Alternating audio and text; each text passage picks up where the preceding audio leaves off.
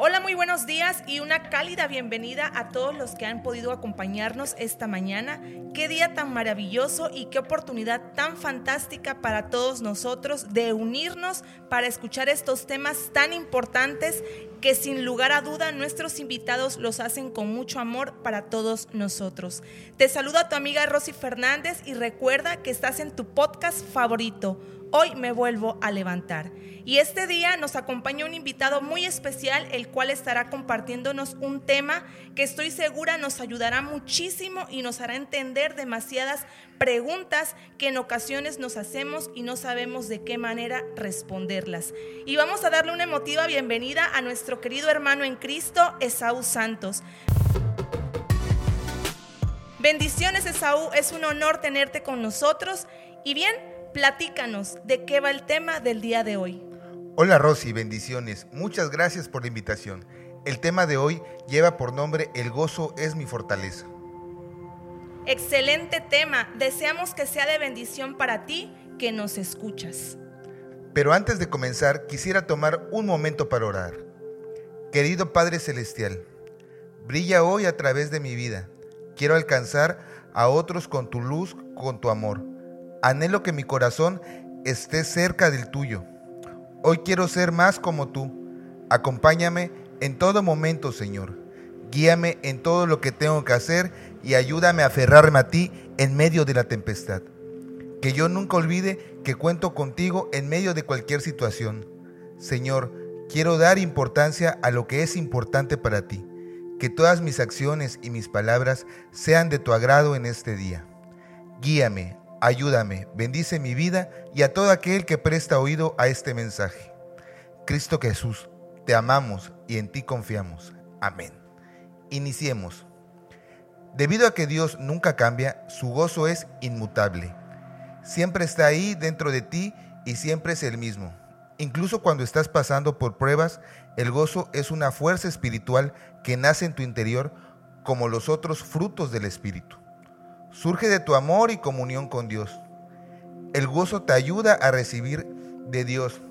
En Primera de Tesalonicenses 5, del 16 al 18, está escrito, Estad siempre gozosos, orad sin cesar.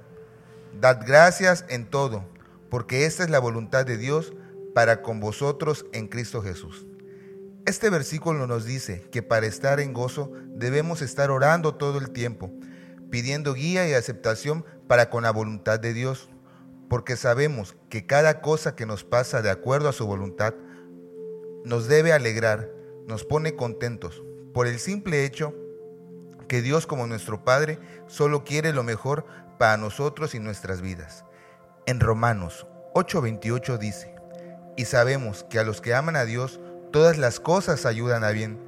La mayoría de las personas piensan que lo que está pidiendo es la voluntad de Dios. Pero muchas personas omiten el otro aspecto de la voluntad de Dios al pedir. Su voluntad es que nos acerquemos a Él y en, oración y con un corazón libre de rencor y de odio. Que el perdón es fundamental para tener una comunión con Dios. Un corazón que soltó perdón es un corazón que agrada al Padre. Por esta razón, que si vienes a Dios para pedirle algo y tienes alguna ofensa contra alguien, viola la ley del amor o te falta gozo, es probable que tu oración no sea respondida. Bien, Esaú, después de todas esas aportaciones que nos has regalado acerca de este tema tan importante, ¿nos podrías decir de qué manera podemos nosotros sentir ese reflejo del gozo en nuestras vidas? Claro que sí, Rosy. El gozo no se queja de las personas o situaciones. El gozo se muestra con alegría todos los días. El gozo no se desmorona en autocompasión ante la mínima noticia negativa. El gozo responde a situaciones difíciles con la palabra de Dios. El gozo no se siente derrotado fácilmente, pero se fortalece por la autoridad de Cristo Jesús. El gozo es optimista, no pesimista ni realista. El gozo anima y no derriba. En conclusión, el gozo puede tener el mismo efecto cuando se trata de recibir cosas como la prosperidad o la sabiduría divina, alentar tu fe hasta el punto en que te resulte fácil acercarte y recibir las bendiciones que necesitas, así como la fe y el amor trabajan juntos, la fe y el gozo también.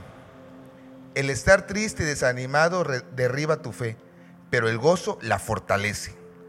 El mensaje para hoy es, no importa la situación o la dificultad, siempre debemos estar en oración y gozándonos en medio de la tempestad. Me despido, no sin antes recordarte que Cristo te ama.